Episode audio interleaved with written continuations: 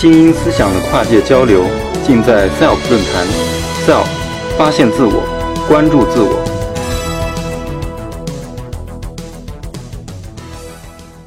呃，我叫刘莹，那个，我今天给大家讲座的题目叫“把科学讲给你听”。呃，大家一说起这个科学啊，一一说我是一本身是一个科普工作者。刚才这个主持人已经介绍了，我在一本科普杂志工作，算是一个科普工作者。但是大家一说起科普啊，很多人都想第一印象是这种一个科学家老爷爷穿着白大褂，头发乱蓬蓬的，像爱因斯坦那样给小朋友们讲啊这是什么东西，那是什么。其实呢，在我们国家呢，有很多专业科普工作者。呃，虽然科学家也会做一些科普工作，但是科学家的工作大部分时间呢是做自己的研究，做这个报告。而我们有这个科普工作呢，主要由一些，比如像这个博物馆呀，像这种科普类媒体的杂志这些人来工作。我就是其中一员，我就是一个科普工作者。那说起科普工作，这个其实啊，科普是无处不在。我们现在很多人都觉得啊，科普一讲知识，好像都是想给小朋友听的。成年人好像就觉得，哎呀，我每天工作挺累的，我不需要学知识科普了。其实科普是无处不在的。比如说现在我放的这两种花儿，呃，我不知道大家如果对植物，其实即使对植物没有兴趣，现在春暖花开了啊，大家看外面有很多花儿也都很漂亮。这两种花儿呢，现在都是在开放。呃，大家有见过这两种花儿吗？啊，春天这非常非常北京特别常见的两种花儿。左边呢，这种呢叫地堂，啊，朱棣的地，唐海棠的棠。它在古代，中国古代啊也叫堂地，就把这两个字儿颠倒过来。这种花儿啊是咱们中国原产的一种花卉，在《诗经》里面就有。啊，《诗经》里面《小雅》里面就有一个呃，堂棣之华，呃，恶呃恶骨伟伟，凡今之人莫如兄弟，讲的是兄弟之间的感情。那我们说看到下次看到这种花儿呢，我们就想到，其实这是我们非常古老的，两千多年前就有诗歌来传颂它。而右边这种花儿呢，这种花儿也非常常见，花期特别特别长，现在已经开始开了。这种花儿呢就比较接地气啊。它我们经常看到一种那个植物或者一种动物，经常会问一个问题，就能吃吗？好吃吗？怎么吃？啊，能怎好的问题。那么右边这种花儿呢，叫黄刺梅，梅是梅，不是梅花的梅啊，是这个玫瑰的玫。它这个我们就可以来回答刚才这个能能好怎的问题。这种花儿本身是不能吃的，能提取精油。它的结的果子可以吃，但是呢不是特别好吃，可以用来做果酱。我们经常说啊，知识就是力量。其实呢，给我的这个工作中更多的感觉，知识就是乐趣。因为在科普工作中呢，你能会发现好多乐趣。科普工作除了我们说吟吟诗，除了这个告诉大家怎么做果酱之外，还有非常好多有意思的地方。比如说，对我来讲呢，我科普工作中这个最我自己最感兴趣的就是跟科学家同行，去参加他们的科考工作。这个呢，这张照片呢，大家看，这个不是这个发大水啊，看是不是看着这个坐着小船在森林里面走？这并不是说发大水去救援，这是在我跟那个两位巴西科学家在亚马逊地区参加他们的科考工作。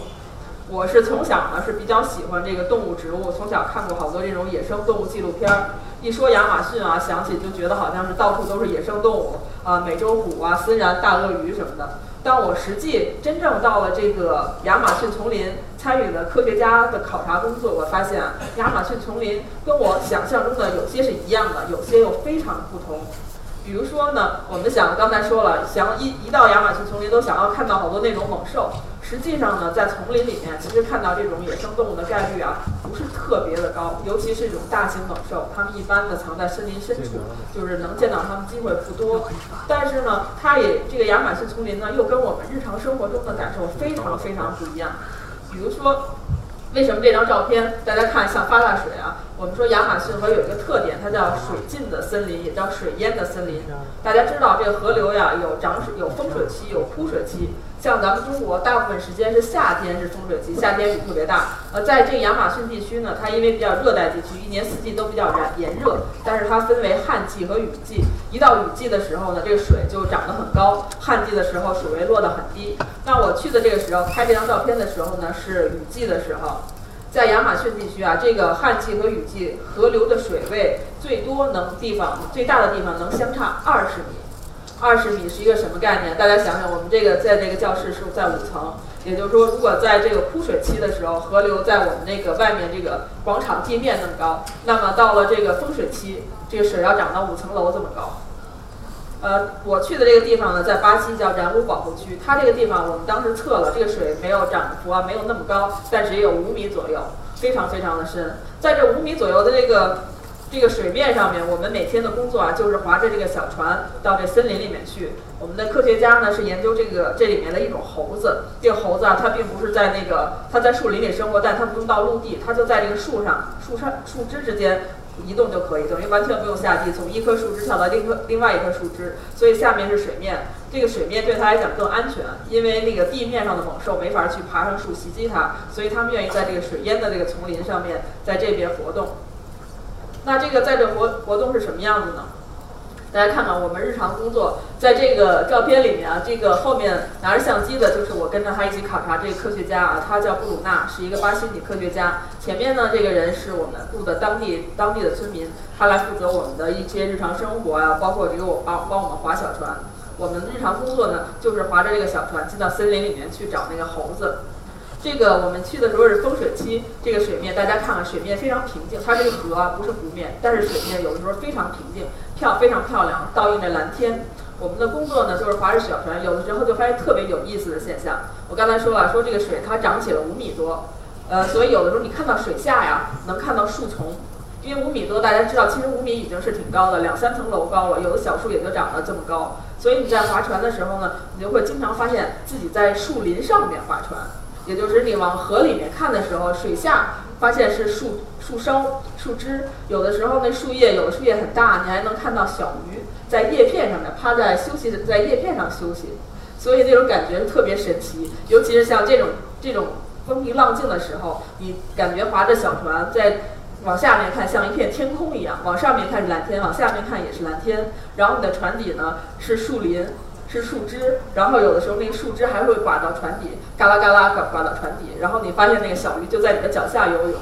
所以有的时候给人感觉就是那种很梦幻，就像天空之境一样，你觉得自己在这种半空中悬浮，非常非常有意思。如果这个是在这个平静的湖面，如果我深入到森林里面是什么样子呢？有的时候我们会到深入到这个树林里非常深的地方，这河水啊能淹进树林有甚至好几公里远。所以到树林深处的时候啊，那个水啊，它几乎不流动，颜色非常非常的深，就是你看不到这个水底，因为它的能见度很低啊，它也溶解了腐殖质，这个河水是不透明的。但是呢，有的时候你会能碰到一些非常意想不到的东西，比如说我们有一次到这个森林深处的时候，非常非常安静啊，只有偶尔有这个鸟鸣，突然就听见噗一声，一会儿噗的一声，大家猜猜这是什么东西？呃，这是那个亚马逊河豚的呼吸声。对对，亚马逊河豚它是一种鲸豚类动物，它是哺乳动物，它需要这个到水面上呼吸。我们知道那个鲸鱼到海面上呼吸会喷出这个水柱，亚马逊河豚也是，但是它体积比较小，所以它喷出来的没有喷出水柱，但能听到那个声音。我们在非常坐这个小船，非常非常幽静的森林里面，在这个树林之间穿行，有的时候树枝很密集，还需要前面的人拿那砍刀把树枝给。劈开我们才能行行进，但在特别深的地方呢，发现了有听到这个亚河豚。这亚河豚在干什么？它一直在尾随我们，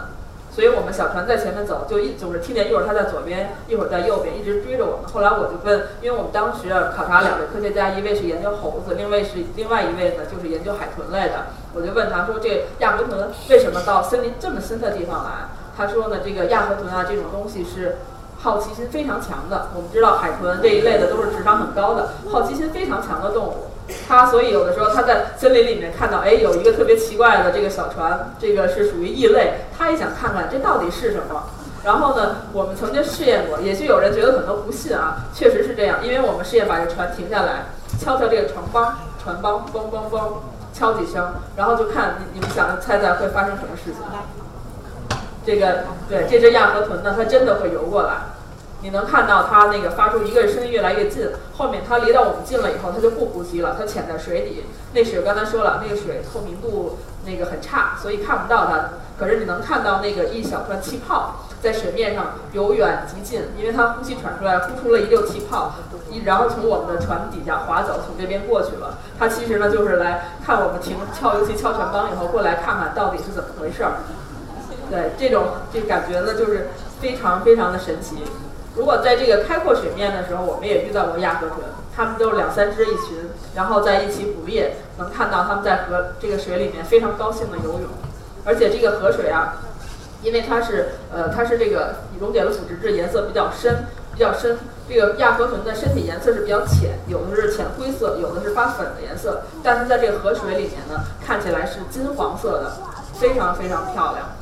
就是真的是金黄金黄颜色的，尤其在这个水纹波动的时候，能看到那个它的金黄色的身影，就像那个真的有一种神话的感觉。在当亚马逊这个当地的土著人呢，他们也有这种传说，他们这个认为亚河豚呢是一种有神性的动物，他们认为这个亚河豚在月圆之夜会变成美男子，然后哎会变成美男子到这个上岸上，然后跟那个找这个年轻的姑娘，诱惑年轻的姑娘谈恋爱。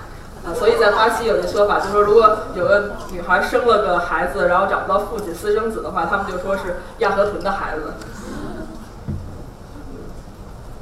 啊，这张照片，这也是想改变一下大家对这科学家的刻板印象。当刚才前面两位是非常漂亮的女科学家，这个也是，这是我一起考察的科学家。我们很多人都觉得一说科学家就想到很严肃啊，穿着白大褂儿。实际上科学家也是人，而且他们也有很多生活情趣。而且我认识的科学家，我发现很多人都是非常非常享受这种野外考察的生活。这是我们在考察途中，这个在这个去往这个森林考察地的时候呢，呃，布鲁纳呢那个换上了雨装晒晒太阳。我们看到这个下面就是水面，倒映着蓝天，非常非常的美。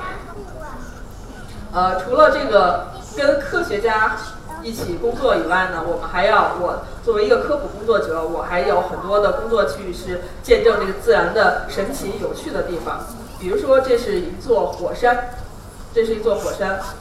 这个火山在智利是一座活火山。我呢本身是学地理的，我对就是一直有这个对自然地理类的这地貌啊特别感兴趣。我们中国呢，虽然有火山，但是目前火山都不是太活跃。然后，所以我有机会到智利的时候，我当时就想，一定要有机会要亲自接近一个活火山。当时呢，我知道这个普冈，这个智利普冈这个地方呢，有一座火山，大概两千八百多米，不是特别高。它开发了旅游，它是一座活火山，但是现在处于相对比较稳定的这个阶段。虽然是活火山在冒着烟，但是它不会喷发，没有危险，所以它开发旅游。我就想一定要去爬这个火山。当时我到了这个火山底下脚下，我当时就很吃惊，因为只有两千八百多米，但实际上上面是有雪的，积雪是很多。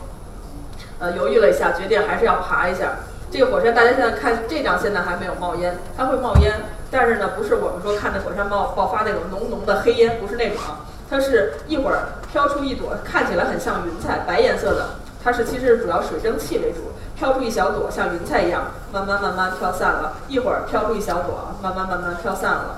是一座活火山。啊，这张是我登山的过程。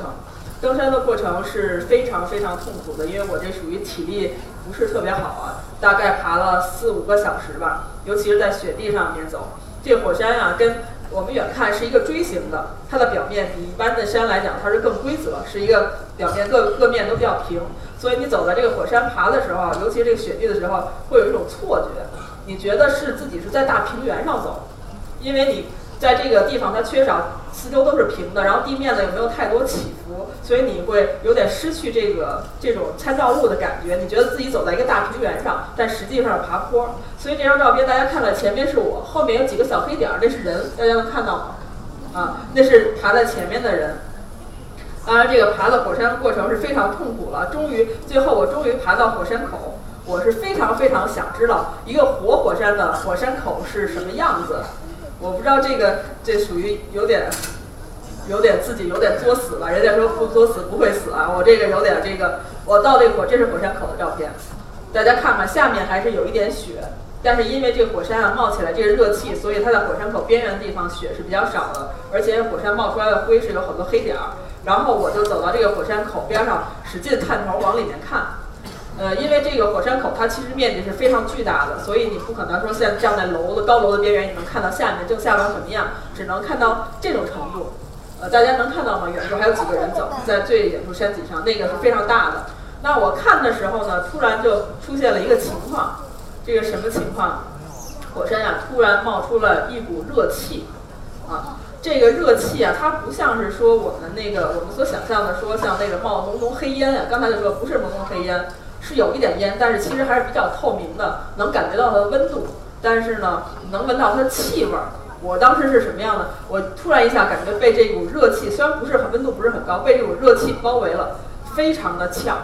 我自己的感觉就好像把这个我们如果有家里有这个生过这个煤球火炉子，如果你把这个封了一宿的炉子打开，然后你把头扎进去，就那种感觉啊，一下被这种热气包围，而且是非常非常呛。我当时呢就感觉没有氧气，这种感觉特别的奇怪，因为你可以使劲呼吸，你可以能吸进去，但你吸进吸进去的都是那种特别热的，然后充满煤烟味儿的这种这种这种毒气，而没有氧气，所以你又使劲的吸气，然后呢又这又是毒气，你就使劲的咳嗽，可是你咳嗽了以后，你就觉得哎呀，我就就已经完全窒息了，没有氧气，你又想吸吸进去呢，然后又是毒气。就简直是一个恶性循环。当时我就拼命的咳嗽，然后被我们导游发现了。我们那个有一个领队香港发现，一把就把我瞪回来。然后他非常的生气啊，说因为这其实是非常危险的，因为这个火山呀，我们知道火山除了岩浆流出来，它的毒气也是火山非常大的一个危害之一。在火山造成的这个死亡事件里面，除了一种被岩浆摧毁了，有很多人是被这个毒气熏死了，因为它的毒气里面。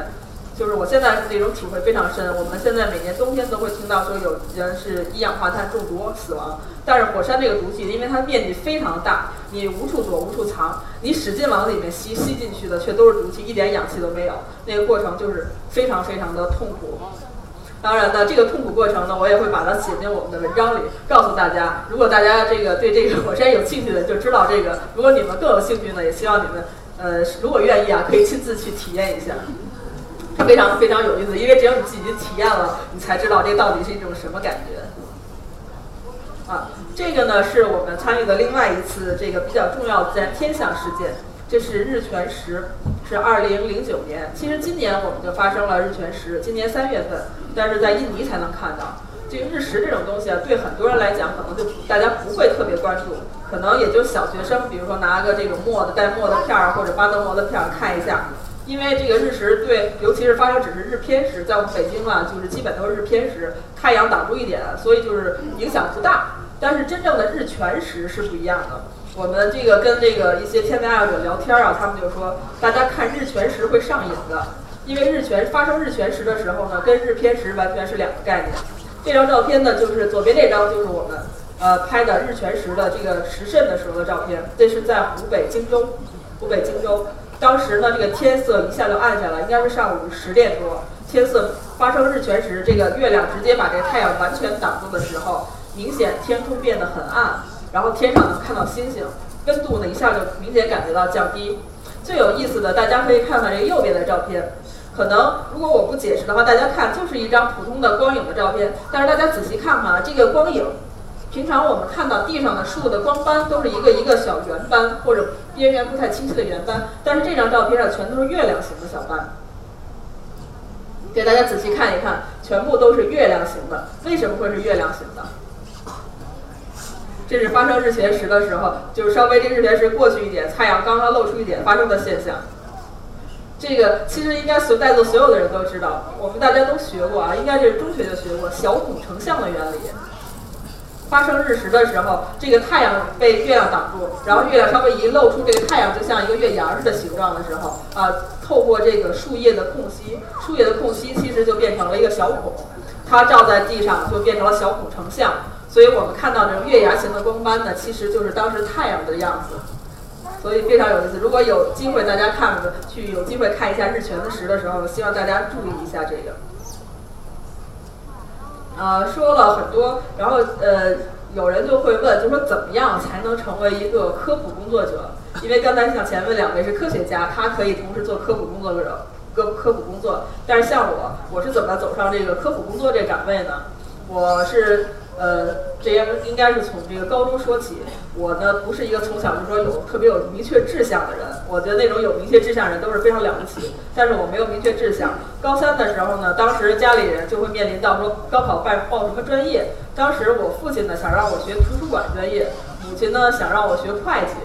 就这两个工作，这两个专业的那个最后指向的工作呢，就是能老老实实的啊，踏踏实实在办公室里面做，图书馆也好，会计也好，都是在办公室这个文职工作，觉得特别适合女孩子。但是我是属于那种学习，就是从小很乖乖的，学习不错，但是其实心里有点小叛逆吧，就是其实很喜欢向往野外，从小就看那个动物世界，特别向往。那么我就偷偷填报了一个专业，填报了地理系。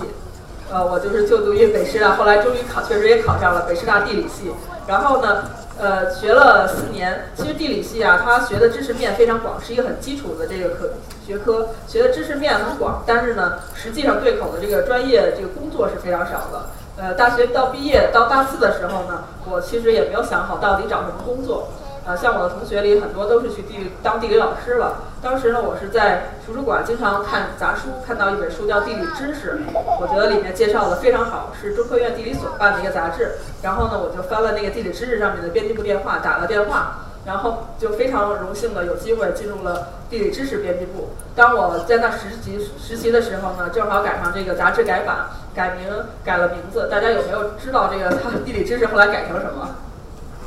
对。可能大家不太清楚，但是我说了改完的名字，大家可能就知道了。这个地理知识，我去实习的时候改名叫中国国家地理，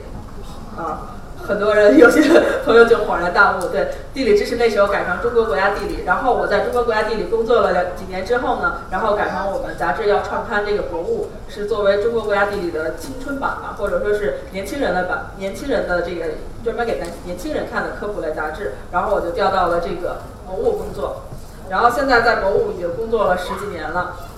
嗯，感触非常多，也有很多非常有意思的故事。呃，简单给大家讲两件，就是上周就在上周，我接到了一个电话，然后有一个读者来问我一件事儿，说那个我在你们杂志上有一期看到叫“宝石自己造”，讲的是说你去呃亲自去河北抚平的一个小山村里面，那里面去挖宝石，然后呢自己打磨，这是当时我们那个做那个杂志里面的内容。他说啊，他特别觉得那个期杂志特别有意思，然后想问问我说，具体位置在哪儿？说那个你们说河北抚平到底哪个村子？然后还能挖到，能不能挖到宝石啊？能不能那个还自己就是去挖挖到一些什么？然后我就给他讲当时什么过程，什么地方。然后后来他就说特别好，非常感谢。然后他要带自己的孩子去，这就是上周发生的事儿。后来我想了一下，我找了一下杂志，我发现这个杂志是二零零六年的，今年是二零一六年，这已经是十年前的杂志。